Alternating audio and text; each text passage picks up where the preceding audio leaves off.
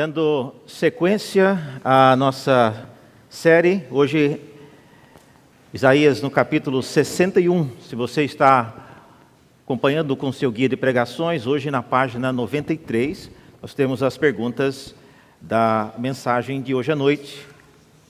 Tem como tema a família bendita do Senhor. Isaías no capítulo 61 é a porção para a nossa meditação nesta manhã. Diz assim a palavra de Deus no profeta Isaías: O Espírito do Senhor Deus está sobre mim, porque o Senhor me ungiu para pregar boas novas aos pobres, enviou-me a curar os quebrantados de coração a proclamar libertação aos cativos e a pôr em liberdade os algemados, e a pregoar o ano aceitável do Senhor e o dia da vingança do nosso Deus, a consolar todos os que choram e a pôr sobre os que choram em Sião uma coroa em vez de cinzas, óleo de alegria em vez de pranto, manto de louvor em vez de espírito angustiado. Eles serão chamados carvalhos de justiça plantados pelo Senhor para a sua glória. Reconstruirão as antigas ruínas, restaurarão os lugares anteriormente destruídos e renovarão as cidades arruinadas, destruídas de geração em geração. Estranhos se apresentarão e apacentarão os rebanhos de vocês. Estrangeiros serão seus lavradores e vinhateiros, mas vocês serão chamados sacerdotes do Senhor e serão conhecidos como ministros do nosso Deus. Comerão as riquezas das nações e se orgulharão do que era a glória delas.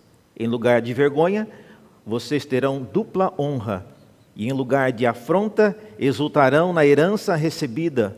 Por isso, em sua terra possuirão o dobro e terão perpétua alegria. Por quê? Porque eu, o Senhor, amo a justiça e odeio a iniquidade do roubo, e em fidelidade lhes darei a sua recompensa, e com eles farei aliança eterna. A posteridade deles será conhecida entre as nações, os seus descendentes no meio dos povos. Todos os que virem reconhecerão que eles são família bendita do Senhor.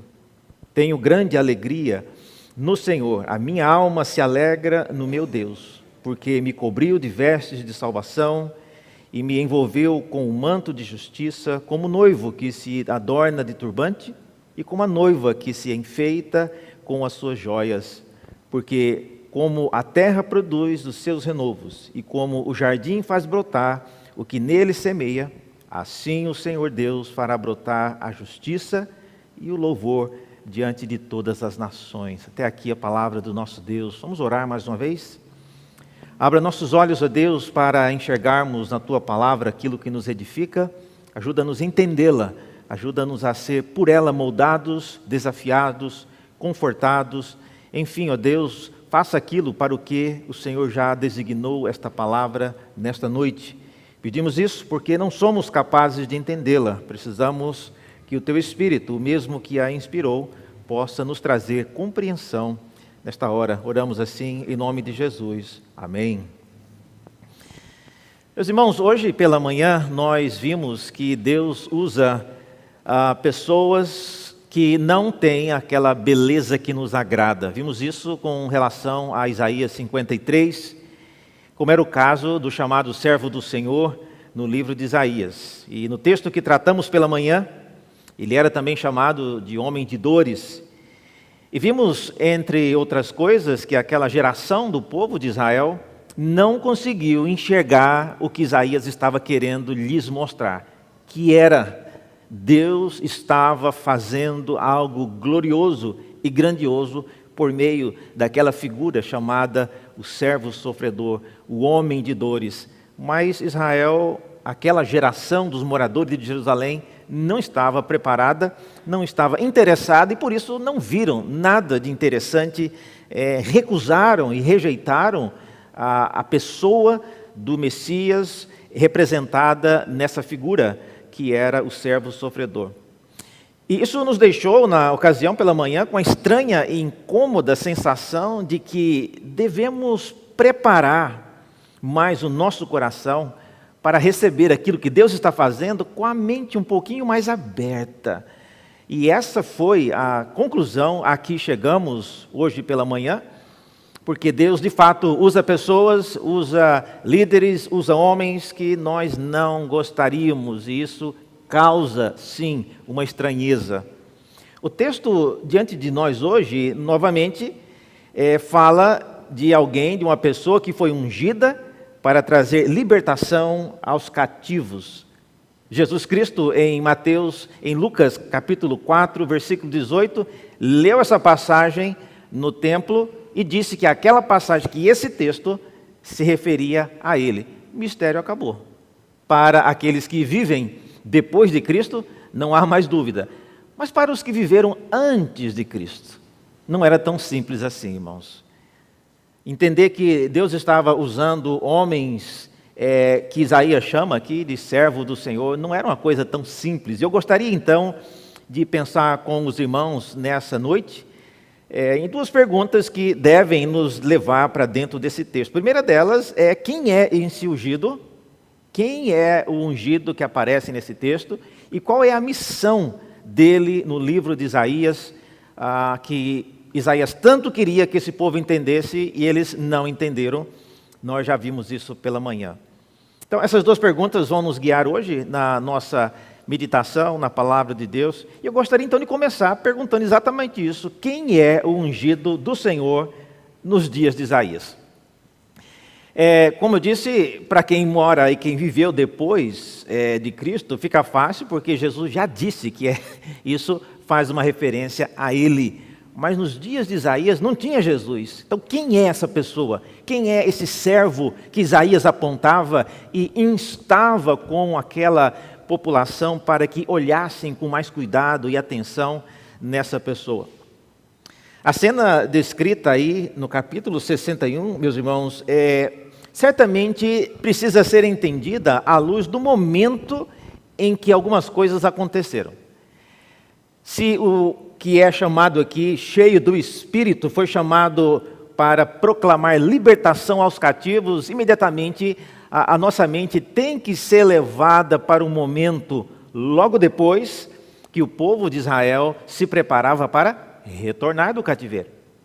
E nesse sentido, veja só o que Esdras comenta no capítulo 1, versículos 2 e 3, olha só o que Esdras diz. Ele diz que, assim diz Ciro, ele está citando uma palavra de Ciro, rei da Pérsia, o Senhor, Deus dos céus, me deu todos os reinos da terra e me encarregou de lhes edificar uma casa em Jerusalém, de Judá. Quem dentre vós é do todo o seu povo, seja seu Deus com ele, e suba a Jerusalém de Judá e edifique a casa do Senhor, Deus de Israel. Ele é o Deus que habita em Jerusalém. Uma palavra muito bonita, exceto que quem está falando não é uma pessoa temente a Deus.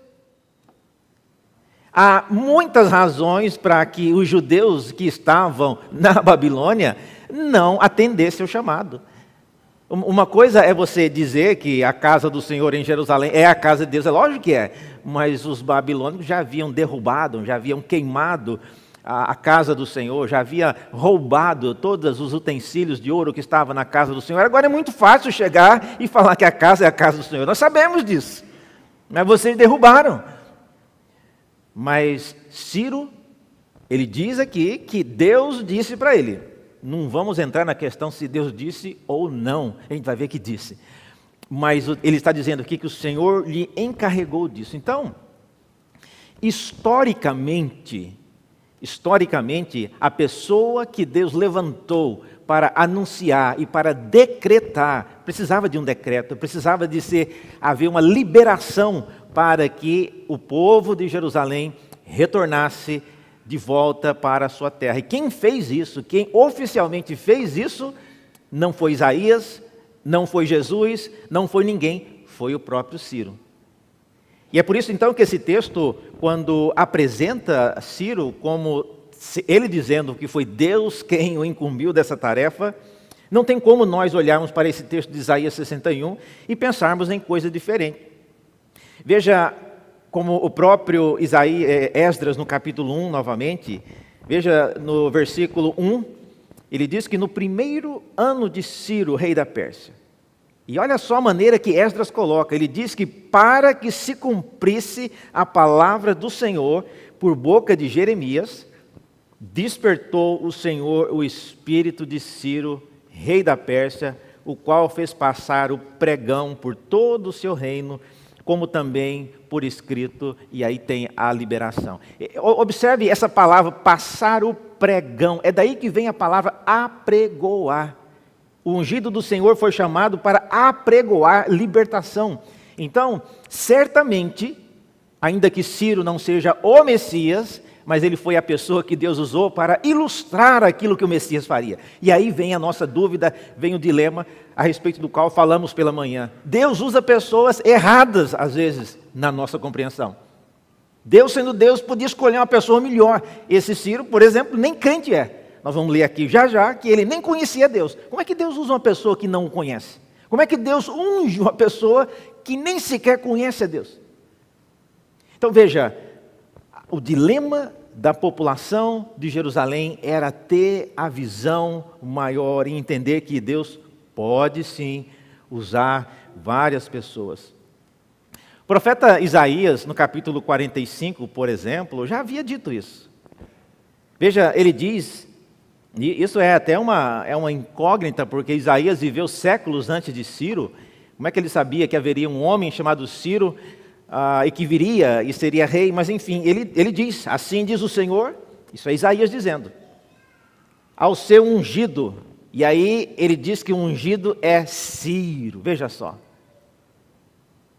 Então, não é uma questão de uma opinião. Na mente de Isaías, na mente do livro de Isaías, o ungido do Senhor, antes de ser Cristo, que seria obviamente indicado no Novo Testamento, Deus usou a pessoa desse monarca. Ele era um homem, era o um imperador que havia recém-dominado a Babilônia, e é ele que Isaías aponta: Ciro, o meu ungido, a quem tomo pela mão direita para bater as nações ante a face, para distingir os lombos dos reis, para abrir diante dele as portas que não se fecharão. E no versículo 4, olha só o que é dito a respeito de Ciro: Por amor do meu servo Jacó e de Israel, meu escolhido, eu te chamei. Olha só, gente, uma linguagem extremamente é, voltada para o povo de Deus, mas Deus está se referindo a Ciro. Eu te chamei pelo teu nome e te pus o sobrenome, e aí vem a grande bomba da informação toda, ainda que não me conheces. Então, esse é o grande desafio que Israel tinha. Isaías estava advertindo a sua geração: olha, eh, meus irmãos, não tenham a mente pequena. Deus usa quem Ele quer. E Ele usa, Ele enche do seu espírito para que homens que nem sequer conhecem a Deus possa cumprir uma missão específica. Isso não significa que Deus está aqui é, convertendo alguém. Não significa que Deus está aqui ungindo no sentido da, da unção, da regeneração. Não é isso. Mas Deus está capacitando de forma especial pessoas para cumprir uma tarefa específica. Nesse sentido, eu, é isso que me faz dormir em paz, meus irmãos, vendo as opções que temos para o governo aí, cada uma pior que a outra, cada uma mais horrível que a outra, mas eu creio que o nosso Deus, por meio do seu Espírito, é capaz de usar o pior de todos, para fazer alguma coisa de melhor para todos nós. Não depende do que eles fazem, do que eles são, do que eles prometem, mas depende daquilo que Deus quer fazer por meio daqueles que Ele chama. Portanto, a resposta à primeira pergunta, quem é esse ungido? Nos dias do Antigo Testamento, esse ungido era Ciro. Era o grande monarca que invadiu a Babilônia no, no ano 539 e colocou fim ao domínio dos babilônicos e dali para frente, no ano seguinte, inclusive, ele decretou que o povo de Israel poderia retornar. Muitos não quiseram, muitos não retornaram. Por exemplo, Daniel, o profeta, não retornou. Ele ficou na Babilônia e porque ficou, Logo depois ele foi jogado na cova dos leões por causa de uma acusação falsa que teve contra ele. Mas o fato é que Ciro foi usado por Deus para cumprir um objetivo específico. Isso nos faz pensar então que as pessoas que Deus usa para cumprir alguns dos seus propósitos, às vezes, como vimos pela manhã, não tem essa beleza que nos agrada, não tem esse jeitão de pessoas que são do povo de Deus. Mas, irmãos, Igreja de Santo eu desafio vocês a pensarem mais uma vez sobre isso. Deus usa quem Ele quer. E Deus não precisa, preste bem atenção nisso. Deus não precisa que uma pessoa seja crente para que essa pessoa cumpra a sua vontade. Deus faz que as pessoas cumpram. Deus usou Herodes para fazer aquilo que a mão do Senhor havia decretado. Então, se por um lado é correto e é recomendável que nós oremos para que os líderes do nosso país sejam homens tementes a Deus, Deus não precisa que eles sejam tementes. Eles podem continuar sendo corruptos, podem continuar sendo incrédulos, mas a vontade de Deus é maior. E aquilo que Deus planeja fazer, Ele faz, independente de pessoas serem tementes a Deus ou não, de conhecerem ou não a Sua palavra. Há um interesse muito grande, às vezes, de nós, líderes evangélicos, é, levar Bíblia para os líderes. Eu lembro disso, eu já fiz isso uma vez, para nunca mais. Comitiva do presbitério, fomos levar, não é daqui de São Paulo, é de Goiás, fomos levar uma Bíblia para o governador na ocasião. E aí foi lá um monte de pastores e líderes, fomos levar a Bíblia para o governador. Chegamos lá na audiência, esperamos um tempão para levar uma Bíblia. Quando nós levamos a Bíblia, alguém levou uma Bíblia, Bíblia de estudos, aquelas coisas todas. Chegamos lá, sem brincadeira, irmãos, ele tinha uma estante que devia ter umas 24 Bíblias assim. Ó de toda cor, de todo tamanho, de todo jeito. E ele, como um bom político, né, recebeu a Bíblia com alegria, agradeceu, muito obrigado. Eu, eu, eu quero que vocês saibam que eu, eu, leio, eu não só coloco aqui, muito bom, eu gostando de ver. E aí, antes dele fechar a boca, ele fez o comentário que entregou a, o conhecimento que ele tinha. Todo ano eu leio a Bíblia de Gênesis a Policarpo. Né? Aí Policarpo já entrou na história da igreja já, né? Então eu não sei onde está esse livro na Bíblia, mas aí ficou claro que ele nunca leu a Bíblia, ou nunca chegou até o fim para saber que o último livro não é Policarpo, é Apocalipse. Deus não precisa, irmãos, que os nossos líderes sejam, conheçam, como o texto de Ciro acabou de falar. Deus usou aquele homem, ainda que ele não o conhecesse. Então, esse é o primeiro ponto. Quem é o ungido do Senhor nos dias de Isaías era Ciro. Isso nos dá um alento para pensarmos que Deus usa assim qualquer pessoa. E aquilo que ele faz com Ciro, depois dispensa-o, e aquilo que ele fez acaba reverberando, dando dicas e apontando para o ungido por excelência, que era Cristo. A segunda pergunta que nos conduz também em nossa meditação tem a ver com a missão. Qual era a missão desse ungido? Isso é o que parece ocupar mais aqui o tempo do texto. E ele é mencionado fazendo várias coisas. Eu queria aqui focar em duas partes. Primeiro, tem uma missão que é do ungido mesmo, e tem uma missão que é daqueles que o ungido irá despertar. Veja só a missão que é propriamente do ungido. A primeira delas aparece no versículo 1, que é a de proclamar libertação. Está vendo? O Espírito do Senhor Deus está sobre mim, porque Ele me ungiu para pregar boas novas aos pobres, enviou-me a curar os quebrantados de coração e proclamar libertação aos cativos e pôr em liberdade os algemados. Essa linguagem de proclamar libertação tem a ver, obviamente, com a situação em que Israel vivia.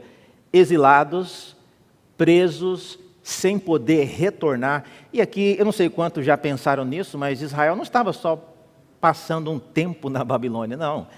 Quando Esdras, por exemplo, e Neemias retornaram para Jerusalém, eles tinham que levar cartas para liberar a passagem deles entre as fronteiras. Então, a passagem de volta não era uma questão assim. É, Qualquer hora que eles quisessem, quem que ia saber que um israelita voltou para Jerusalém? Não, eles saberiam. Havia policiamento, havia monitoramento. E até pessoas como os Neemias e Esdras precisaram de cartas para que atravessassem a fronteira. Então, anunciar aqui a missão desse ungido nos dias de Isaías era proclamar a libertação. Quem vai fazer isso? Todo mundo aguardando que fosse um grande rei, um grande monarca do povo, da linhagem de Davi, do trono de Davi. Nada disso, nada disso. Deus colocou um fim no, no trono de Davi, o trono aqui terreno, e agora o trono de Davi que permanece para sempre é o trono sobre o qual Jesus assentou. E não mais no, na cidade de Jerusalém. Jerusalém já nem existe mais, foi derrubada. O templo já não existe mais, foi derrubado. A linhagem de Davi não é mais preservada. Então, é, é uma era nova e esse ungido ele vem proclamar libertação. Agora, veja, libertação aqui não é libertação de pecados, não é libertação de nada disso nos dias do Antigo Testamento. Mas isso apontava para algo maior. É, isso, irmãos, que a gente precisa é, lembrar quando a gente fala de um tipo. Quando a gente vê, por exemplo, ali perto do terminal Princesa Isabel, ali no centro de São Paulo, tem uma estátua né, é, de um homem em cima de um cavalo. É uma estátua de um personagem brasileiro. Já morreu e ali ele está para lembrar o que aconteceu. Isso é diferente. Uma estátua, ela registra um personagem que passou, que já existiu, e a gente guarda ali o busto, guarda ali a imagem. Uma figura, ela aponta para o que será, e é isso que nós precisamos é, lembrar. Esse Messias aqui, esse ungido do Senhor, apontava para frente, e não era uma lembrança do que foi.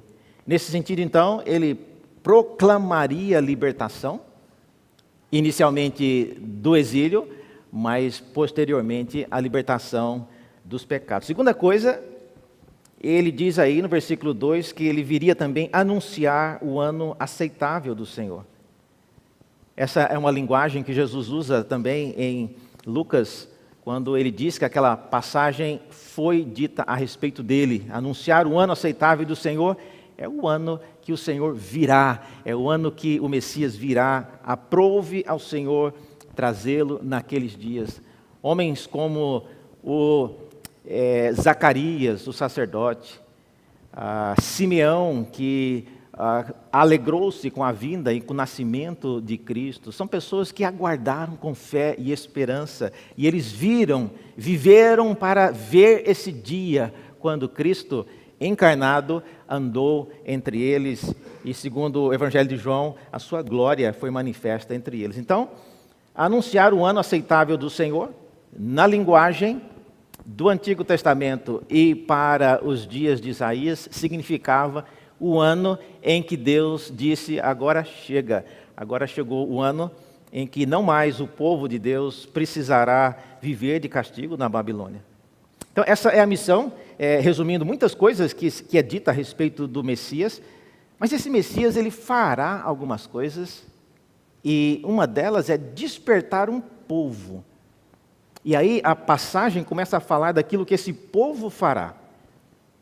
Uma delas está no versículo 3, eles serão chamados, diz o texto, de carvalhos de justiça plantados pelo Senhor para a sua glória. Uma imagem muito bonita. Ah, eu não sei quantos se lembra quando nós falamos aqui no capítulo 6 de Isaías, que Israel foi comparado como um grande carvalho que foi cortado no pé e sobrou só o toco. E a Bíblia diz que se sobrasse 10% daquele pé, Deus ainda voltava para cortar mais um pouquinho. Aqui está agora uma figura nova, Deus dizendo que ele plantará um novo Israel. Israel que será comparado a um grande carvalho, carvalhos plantados pelo Senhor para a sua glória, não mais para serem derrubados, eu não sei quantos conhecem e têm familiaridade com essa planta, né, essa árvore, o carvalho. Carvalho é uma designação comum de várias centenas de espécies de árvores do gênero da Quercus, da família da Fagácea. Eu pesquisei isso, por isso que eu estou falando, viu? Mas o carvalho, na verdade, uma das características do carvalho é que os carvalhos que são da região do hemisfério norte, eles têm as folhas caducas, ou seja, no inverno caem todas as folhas. Os carvalhos aqui da região do hemisfério sul, eles preservam as folhas, não caem como caem em regiões do hemisfério norte. E isso é realmente notável. Eu me lembro de quando morava nos Estados Unidos, é, tem muito carvalho no, nos, nos campos e nas universidades. E durante o inverno, quem já morou fora sabe disso, todas as folhas das árvores caem. Todas, não é algumas, não, todas. Exceto o pinheiro. E é por isso que o pinheiro é o símbolo do Natal, porque o Natal veio, essa imagem veio de lá, então tem o pinheirinho, porque é a única planta que fica verde na época do Natal. Mas eu lembro de chegar e ver aquela floresta, todos aqueles galhos pretos assim, para mim que não, para eu que não conhecia, morreu tudo, tá to, todos mortos. Eu chegava perto, assim, até pegava para tentar quebrar um galho, é, não quebrava que eu via que estava meio verde, estava seco. Pelo menos três meses, aquilo fica debaixo da neve e os galhos secos, como se fossem mãos assim erguidas para os céus, aqueles galhos pretos e secos. Mas depois que começa a primavera, você começa, é, é quase que um passe de mágica. Às vezes eu descia para a aula e quando eu voltava eu já começava a ver vários brotos. Eu, gente, eu, eu passei aqui de manhã agora, estava tudo preto. E agora estou voltando para o almoço, já estou vendo vários brotos é, surgindo nos galhos das árvores. E no outro dia de manhã já tinha folhas. E, então, a, era impressionante ver a maneira como os carvalhos, eles restauram a sua força, eles voltam a ter vigor, lembrando-nos de que Deus, a semelhança do que ele diz aqui, povo de Israel seria como carvalhos do Senhor plantados para a glória dele. Eles passarão por invernos, mas eles florescerão. Essa é uma grande característica que o Senhor apresenta aqui como sendo a do seu povo. Salmista, no capítulo 1, diz que o justo será comparado com uma árvore plantada junto a um ribeiro de águas e que no devido tempo dá o seu fruto e as suas folhagens não murcha. Então, é uma imagem conhecida no Antigo Testamento. Então, essa é uma das coisas que o ungido do Senhor fará. Ele fará com que o povo de Deus seja conhecido como carvalhos de justiça. E por último, eles serão também chamados, diz o versículo 9, de família bendita do Senhor. A posteridade deles será conhecida entre as nações e os seus descendentes no meio dos povos, e todos os que os virem reconhecerão que eles são família bendita do Senhor. É isso, irmãos, que nos leva a pensar que aquilo que Deus está fazendo no meio de Israel precisa, em alguma medida, ser conhecido para fora das paredes da igreja. Eu conheço uma igreja, eu a visitei há uns anos atrás, era uma igreja muito parada, muito uma média de uns 30, 40 membros já há mais de 50 anos. E um dia veio um pastor novo para essa igreja e ele comprou uma briga né, homérica, é, mas ele pediu para derrubar todas as paredes da igreja e colocar vidro, parecendo um, aquele orquidário, né? Um de parede, tudo de vidro. E não, todo mundo que passava na rua viu o que estava acontecendo. Mas você não sabe que uma das inesperadas reações foi de que a igreja cresceu vertiginosamente. E uma das coisas que perguntaram os novos membros que chegaram, e às vezes morava até próximo da igreja, por que você nunca veio aqui? Agora que nós colocamos as paredes de vidro, você. É que eu não sabia nem o que, que não sabia nem o que era dentro dessa casa. Agora, eu passei já três vezes aqui na calçada e vi, e não dava para ouvir, porque é de vidro. Mas eu via que vocês estavam cantando, tinha alguém falando, tinha crianças sentadas ouvindo. Então, isso gerou uma curiosidade enorme. Aquilo que Deus faz, irmãos, semelhantemente, precisa, precisa ser mostrado aos olhos das nações. Essa foi a grande, esse foi o grande erro de Jerusalém, do povo de Israel, de voltar para si mesmos e, e não querer sair ao mundo testemunhando é, daquilo que Deus estava fazendo na vida deles. Como é que isso se cumpre então? Em terceiro lugar, na figura que apontava para Cristo. Como é que Cristo cumpre aquilo que o ungido apontou? Pelo menos três maneiras, eu queria concluir com isso. Primeiro, a primeira é o cumprimento disso na pessoa de Cristo, fez com que a nossa unção fosse diferente daquela de Ciro, por causa do propósito e da motivação. Deus não nos usa como usou Ciro, dá uma ungida, usa para uma missão e depois descarta. Não, nós que somos da família bendita do Senhor, Deus nos usa e nos preserva. Deus nos usa e nos conduz até a sua glória. É diferente, nós não somos chamados para ser pessoas que têm apenas uma, um uso né, situacional e depois Deus descarta. Não, nós somos usados pelo Senhor, para o Senhor, para sempre. Segundo lugar, o cumprimento disso em Cristo fez com que a nossa unção fosse diferente daquela de Ciro, por causa dos resultados produzidos por esta unção. Nós seremos reconhecidos como sacerdotes e ministros de Deus. Essa é uma designação que aparece, não sei quantos se lembram, lá em Êxodo 19, quando é dito que nós somos uma nação de sacerdotes povo de propriedade exclusiva. Ser sacerdotes, irmãos, significa você ser dispenseiro da palavra de Deus onde você está, onde você mora e onde você vive a sua vida. Em terceiro e último lugar, o cumprimento ah, disso em Cristo fez com que a nossa unção fosse diferente daquela de Ciro por causa do nosso papel entre todos os povos, família de Deus família bendita de Deus, ou como o texto chama de semente de Deus.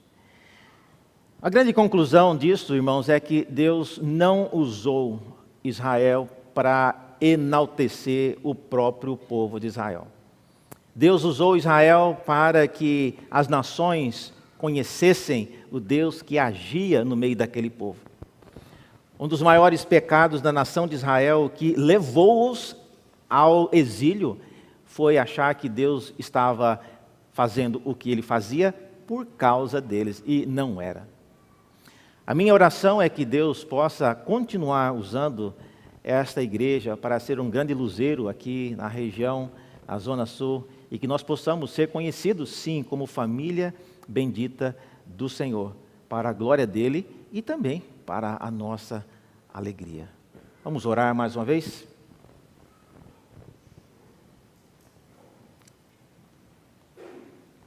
Senhor, nós sabemos que o Senhor faz aquilo que o Senhor quer e, independente daquilo que achamos ou gostamos, o Senhor reina soberano.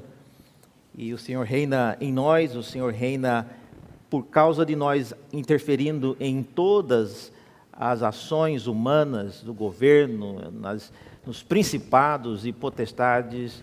O Senhor, ó Deus, se mostra cada vez mais presente e fazendo a tua vontade prevalecer em meio a aquilo que observamos. O mundo parece, ó Deus, cambaleante, parece fugindo do teu propósito, mas, ó Deus, a semelhança do que ouvimos por meio do profeta Isaías, dá-nos a esperança, dá-nos, ó Deus, a certeza de que sim, o Senhor reina e, acima de tudo, o Senhor reina em nossos corações, e é isso que cremos, é por isso que estamos aqui. Pedimos a tua bênção para que continuemos sendo família bendita do Senhor, hoje e sempre. Amém.